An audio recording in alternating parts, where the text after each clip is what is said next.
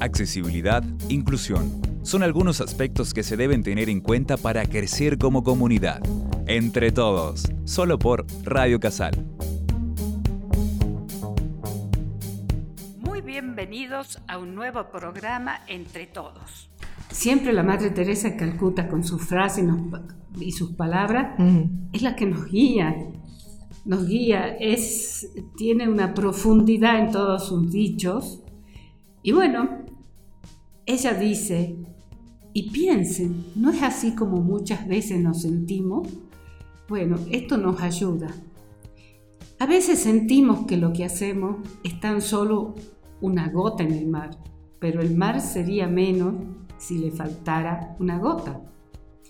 Y a raíz de esta frase tiene todo un dicho sobre nunca te detengas. Siempre ten presente que la piel se arruga, el pelo se vuelve blanco, los días se convierten en años. Pero lo importante no cambia, tu fuerza y tu convicción no tiene edad. Tu espíritu es el plumero de cualquier tela de araña. Detrás de cada línea de llegada hay una de partida. Detrás de cada logro hay otro desafío. Mientras estés viva o vivo, siéntete viva o vivo. Si extrañas lo que hacías, vuelve a hacerlo. No vivas de fotos amarillas. Sigue aunque todos esperen que abandones. No dejes que se oxide el hierro que hay en ti. Haz que en vez de lástima te tengan respeto. Cuando por los años no puedas correr, trota. Cuando no puedas trotar, camina. Cuando no puedas caminar, usa el bastón, pero nunca te detengas. Fortaleza hay en sus dichos, ¿no? Hermoso. ¿Y cómo nos cuesta? ¿Cómo nos cuesta? Bueno, a raíz de todo esto viene esta charla maravillosa que vamos a tener. Sí, totalmente. Aparte, este, el tema de la, de la esencia, ¿no es cierto? Lo que nos hace como, como personas y, y, lo que nosotros siempre charlamos con respecto a, a la accesibilidad, a la, a la, discapacidad, yo creo que eso es lo que nos tiene que eh, diferenciar o marcar nosotros como cristianos, ¿no? El tema de, de tener ese espíritu, esa fortaleza frente a todas las situaciones ¿no? que, nos, que nos pasa. Así que no, hermosa, la verdad que muy linda, muy linda. Y aparte el trato. El trato. Fundamentalmente cómo nos tratamos, cómo tratamos a las personas. Eh, Juan Pablo II tenía una frase fantástica. Mm. La calidad de una sociedad se manifiesta por cómo actúa con los más débiles de su sociedad. Sí. Y cuánta verdad eso, ¿no? Cuánta verdad porque en esta sociedad los más vulnerables son los que lamentablemente este, llevan las de perder. Y no debería ser así, ¿no? Tendría que ser todo lo contrario. Este, eh. por eso es importante y, súper interesante las frases, porque uno queda, ¿no? Dando vueltas, dando vueltas, uno piensa. Y nos da un poquito de fuerza para seguir. Sí, porque a veces eh, nosotros en esta temática de la discapacidad, mm. de la accesibilidad, mm. tenemos muchas trabas. Sí. Porque hay personas que ya están estructuradas en sus pensamientos, en sus haceres, y es difícil sacarlo del lugar donde está. Sí. Entonces, bueno, hay nuevas miradas que hay que... Hay nuevas miradas. Y otro factor también es la, la burocracia en lo estatal. Sí. ¿no? Eso también es otra, otra este, piedra en, la, en, la, en, la, sí, en el camino, en la rueda, porque hay muchas cosas que uno no tiene, no entiende. ¿Cómo puede ser que tenga que hacer tal o cual papel? Eh, y eso lleva al cansancio. Esas son con las que también siempre luchamos, con las barreras actitudinales. y es increíble. Por eso yo creo que tenemos que en algún momento del día, son cortitos, sentarnos, aunque sea cinco minutos, mm. leer una frase de, esta, de la Madre Teresa que son extraordinarias, que nos inspiran, nos marca un camino, y meditar. Todo esto nos hace ser mejor personas mm. y a ser mejor personas podemos transitar con la gracia de Dios, y podemos transitar de una manera con nuestros semejantes, ¿no? Totalmente, totalmente. Y esa mm, apertura también eh, la estamos viendo, gracias a Dios, en nuestra sociedad ahora en la actualidad. Em, hace poco, entre el 29 y 30 de, julio pasado, eh, hubo la Expo Inclusiva 2022, que es la primera que se realizó en la provincia. Sí, esto nos marca a mm. nosotros como estábamos en todo lo que ha pasado últimamente, un antes y un después.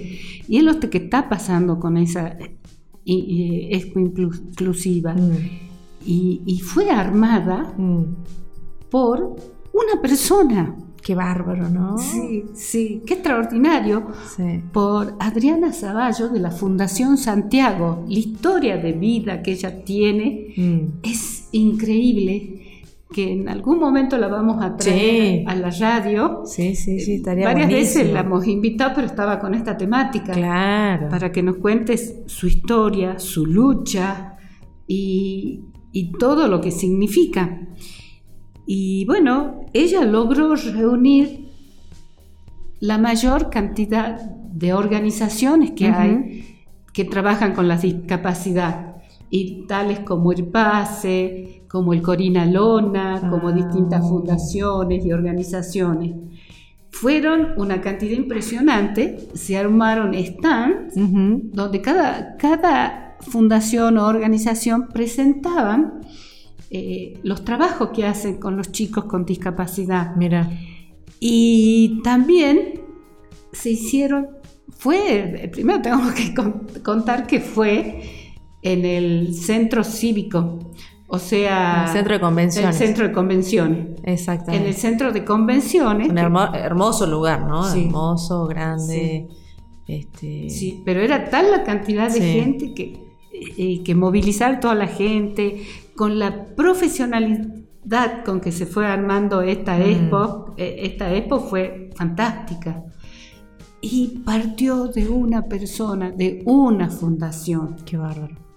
Bueno, también, o sea, para que veamos todo lo que se ha perdido. Sí.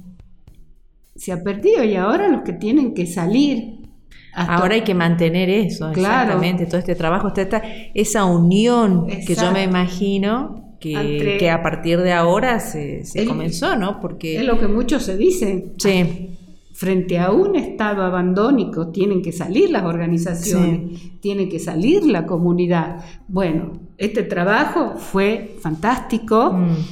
Y no solo con todos los entances, sino la cantidad de gente invitada a exponer temas. Claro, justo eso te iba a preguntar porque yo creo que de eso se trata. Si bien cada institución, este, cada fundación eh, quiere, ¿no es cierto?, que, que lo vean, que se vea lo que se está haciendo, qué es lo que se necesita. Eh, también es importante el, conocimiento, ¿no? Sobre todas las eh, desinformaciones y sobre mm. todas las cosas que no conocemos. De tantas situaciones este, que en mm. algunos casos son, bueno, discapacidades permanentes, otras no. Mm. Eh, algunas, nosotros, en el caso mío personal, uno dice enfermedad y no es una enfermedad, es una condición. Entonces son, yo me imagino un montón de aspectos que, uno no tiene en cuenta y que estas, estas actividades, estos eventos, porque fue un evento espectacular por, lo que me estás contando, después también este, leímos algo en el. En el boletín oficial de la, de la municipalidad que también este, estuvo presente ahí en, el, en, el en la expo, pero yo creo que eso también es importante, el hecho de que también haya eh, profesionales, la, municipalidad, la municipalidad que ayudó un montón. Y la intendenta también estuvo presente. o sea, digamos el municipio. Exacto. Que un apoyo importante. Sí, es un apoyo importante. No los organismos específicos, sino la municipalidad. Sí, Sí, eh, lo que yo más o menos acá estaba este, leyendo es que, bueno, se hizo entre el 29 y el 30 de julio, ¿no es cierto? Sí. En la primera jornada se contó con disertaciones sobre la concientización, este, informativas, también de prevención eh, en cuanto eh, de los profesionales de las diversas instituciones participantes. Sí, no solo participaron gente invitada a participar, mm Eh, te cuento Mm, que también participó nuestra universidad. Bien. Sí, sí. Bien. Tenía También que estar, Tenía claro, que estar, sí. estar. Participó en una charla, en una conferencia. Sí. Eh, y, y después también los están, en sus partes específicas, también daron charlas, eh, hermosas charlas, han tratado de todos los temas, Sí. de si las personas con tartamudez, También. con las personas con TEC, con las personas no videntes, el Corina Lona. Ah, y entre todo eso, Mm. los stand se premiaban. Ay, mira qué Sí, bueno. Y el stand que ganó el premio por su presentación y por todo fue el Corina Lona. Ay, justo la directora es una amiga nuestra acá también del. Sí, del- que así participó que, ahí también del así que la- ya la vamos a invitar para que nos cuente Sí, cómo fue la experiencia Sí. este, también este, de ahí, ¿no? Sí, la experiencia que ellos han sentido. Qué lindo. Sí, Adriana, por supuesto, lo felicitó y todo. Fue muy lindo. Y después con los bonos, para entrar habían unos bonos. Y esos bonos han salido a sorteos con premios. Qué o sea, ha sido muy activa Sí, la expo, muy activa.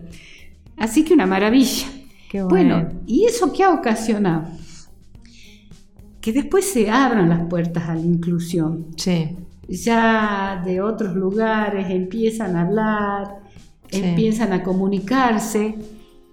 Y como se dice, la unidad hace la fuerza. sí. Y como también en educación inclusiva hay un lema que dice, solo avanzamos más rápido, pero en equipo llegamos más lejos. Y yo creo que si no se pierde esto Mm, de juntar, reunir las organizaciones, eh, se podría llegar a cosas interesantes, a entrar a programas de nación, etcétera, porque solas y desparramadas como estaban. No, no, y son varias, varias instituciones eh, y fundaciones. Este, yo creo que la semana pasada eh, charlamos con una fundación eh, que trabaja con personas ciegas y con disminución visual.